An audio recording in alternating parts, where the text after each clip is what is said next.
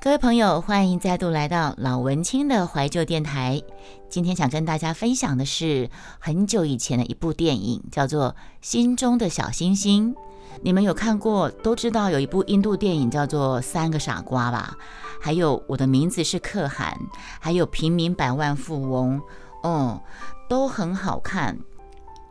你们知道吗？印度它也是一个很重视升学主义的国家。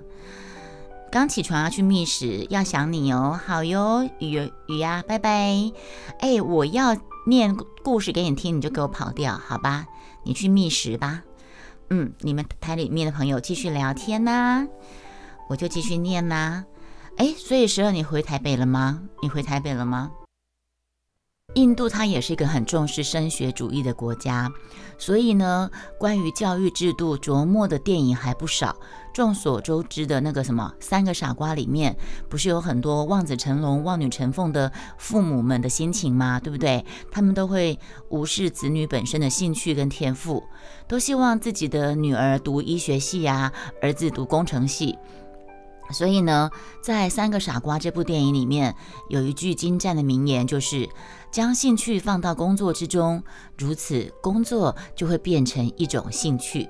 嗯，哦，十二昨晚回来了，十二回去那个部落参加参加婚礼，感觉好热闹。嗯。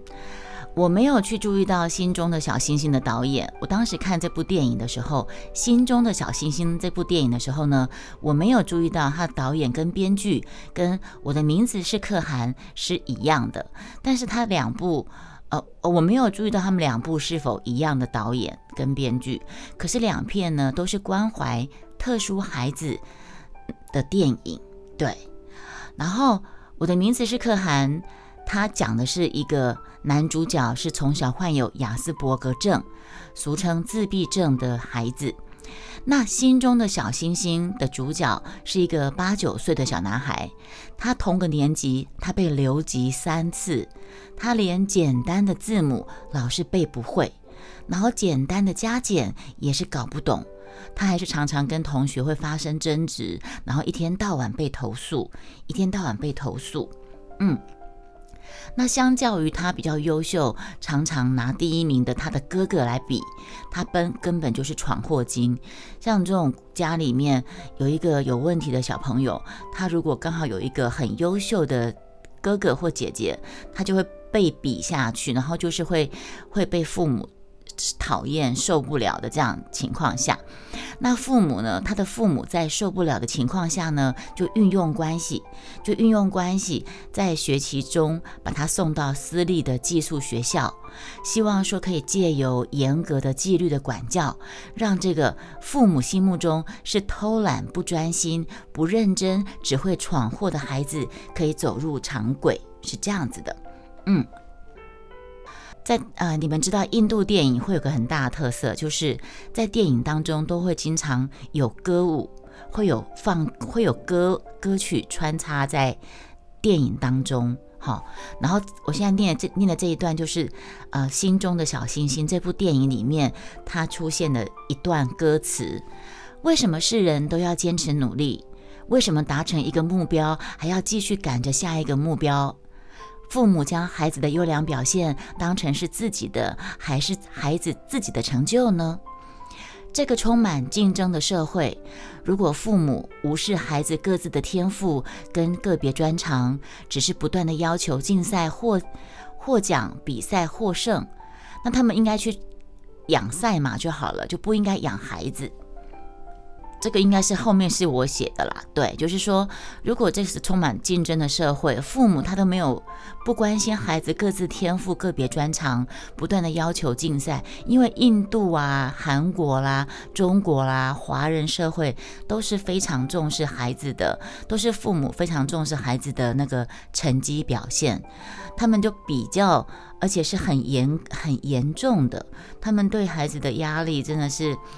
比较没有在像欧美，他们比较会着重在孩子自己的个人个人天赋的发挥上面。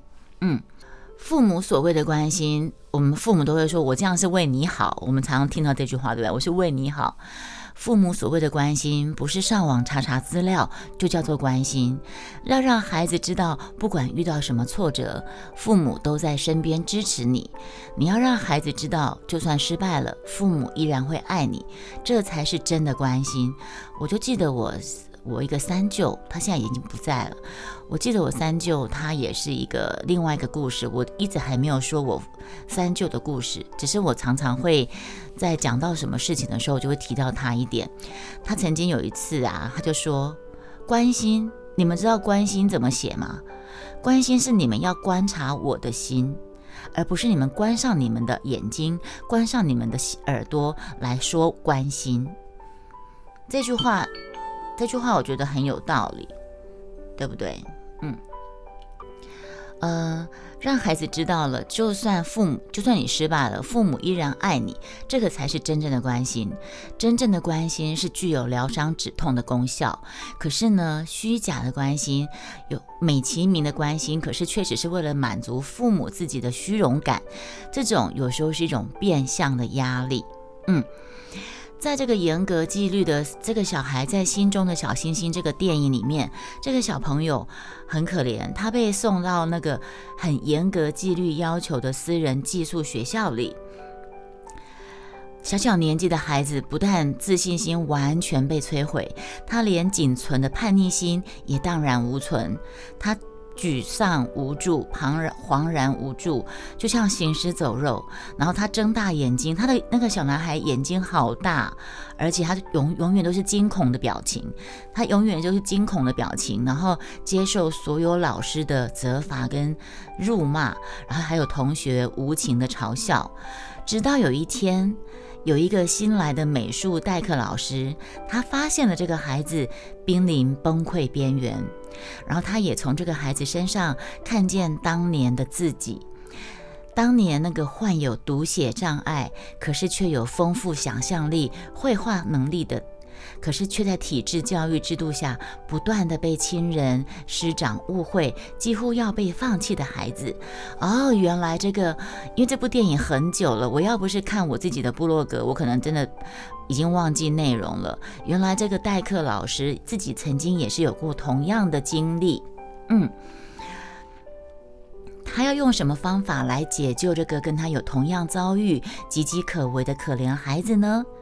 一个代课老师，他要用怎样自己的力量来让学校跟家长了解，这个孩子并不是笨小孩，他只是需要大家更多的关怀跟帮助呢？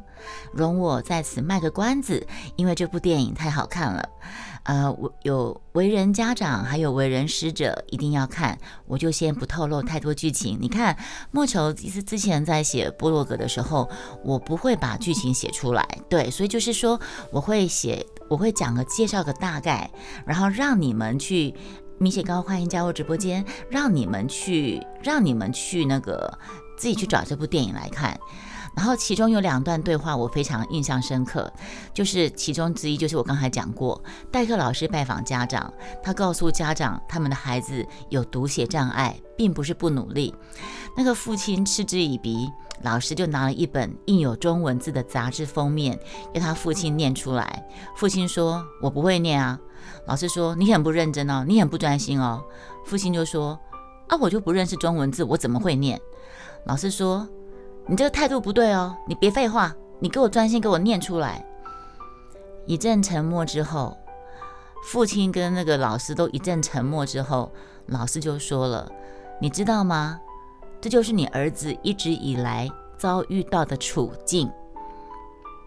对，这个就是你儿子面对到的处境。所以呢。”然后另外一段我印象很深刻的就是，父亲特地到学校找老师，告诉他说他太太有上网查过读写障碍，免得老老师认为他们不关心孩子。老师要他们上网再查查所罗门岛的故事。什么是所罗门岛的故事呢？相传那里的原住民需要多一点空空地种植植物的时候，他们不会直接把树给砍断。你们知道吗？台里面的朋友，你们知道有一个所罗门岛，所罗门岛有有一个故事。当他们那个地方的原住民，他们需要多一点空地种植植物的时候，他们不会把这这棵树给直接砍砍掉，他们会怎么样做？你们要猜猜看吗？你们要不要猜猜看？